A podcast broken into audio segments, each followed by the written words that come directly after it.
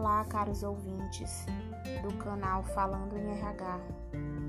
Hoje nós iremos abordar o tema Gestão de pessoas nas organizações. Nós sabemos que pessoas são os ativos mais importantes de uma organização e é através delas que temos resultados positivos para, um, para uma empresa. O modo como os profissionais são tratados faz toda a diferença em uma organização.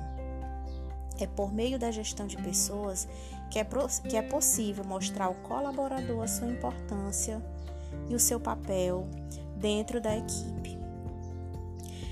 Nas organizações, muito se fala em gestão de pessoas, mas muitos confundem esse termo com o DP, nós falamos da diferença entre RH e departamento pessoal no podcast passado. Nós conseguimos aí abordar a diferença do RH e do departamento pessoal.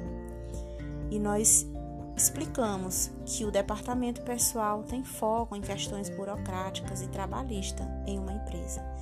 Já o RH é focado na gestão de pessoas, de que forma a gente vai trabalhar o comportamento para que os resultados de uma empresa, de uma organização sejam alcançados. O conceito de gestão de pessoas é definido por um conjunto de estratégias baseadas na psicologia organizacional, que tem como objetivo valorizar o capital humano nas empresas ele trabalha o envolvimento, engajamento, capacitação, treinamento e desenvolvimento dos colaboradores e mostra a cada um sua importância na equipe e de que forma a empresa alcança esses melhores resultados. Nós sabemos que para que isso aconteça, nós sabemos que para que isso aconteça é interessante implantar a gestão de pessoas, implantar um RH eficaz com todos os processos dentro das organizações. Os processos da gestão de pessoas eles se dividem em seis, né? iniciando aí pelo de aplicar pessoas, que é através de, do recrutamento e seleção, onde é elaborado um plano com todas as estratégias para contratar a pessoa certa para o lugar certo. Em seguida, vem o processo de agregar pessoas por meio de integrar esse novo colaborador aí que foi selecionado através de um recrutamento é, explicando todas as normas e políticas internas da empresa, falando né, da descrição que o cargo que ele vai ocupar exige. Então, é nesse processo aqui onde todo, todos os colaboradores ficam sabendo de como funciona as estratégias e as políticas com as normas para serem cumpridas. O processo de desenvolver pessoas ele acontece através da elaboração de planos de treinamento e desenvolvimento de pessoas com o objetivo de desenvolver as competências conceituais, técnicas e comportamentais. Esse processo ele é muito importante para a empresa, para que a empresa consiga aí desenvolver as pessoas que nela estão e atingir os resultados desejados. O processo de manter pessoas ele se dá através da aplicação de pesquisa de clima organizacional, mapeamento de competências, plano de qualidade de vida para o colaborador, benefícios e entre outros. O quinto processo é o processo de remunerar pessoas. Ele acontece através da elaboração de um plano de cargo, carreira e remuneração, onde o colaborador consegue vis ter visão de como ele alcançar cargos e ter uma carreira positiva com uma remuneração justa na empresa.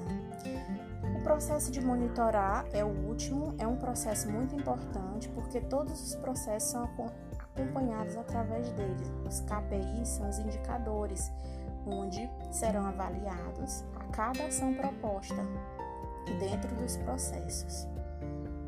Todas todos os processos explicados aqui, ele faz diferença na gestão do RH porque a gente consegue aí visualizar o desenvolvimento da empresa, porque a valorização do capital humano ela precisa ter um olhar diferenciado para que a empresa consiga atingir os resultados e impactar de forma positiva.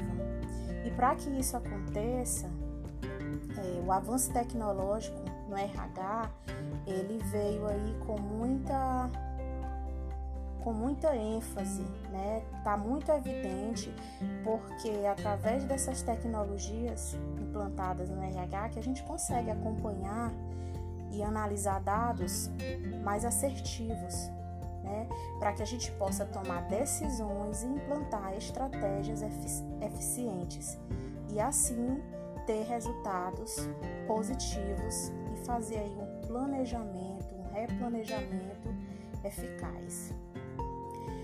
Uma boa gestão de pessoas também precisa saber trabalhar os conflitos das empresas, melhorar a comunicação interna, dar feedbacks, motivar e engajar o colaborador para que ele priorize todos os objetivos e estratégias traçadas pela empresa, de forma individual ou coletiva.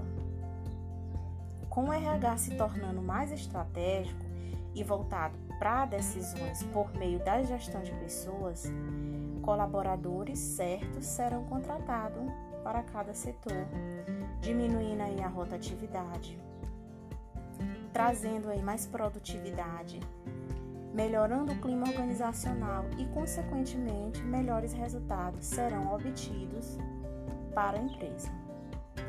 Nós ficamos por aqui. Brevemente teremos aí mais podcasts gravados para falar de cada processo de forma bem específica. Agradecemos aqui, ouvinte, e até o próximo. Tchau, tchau.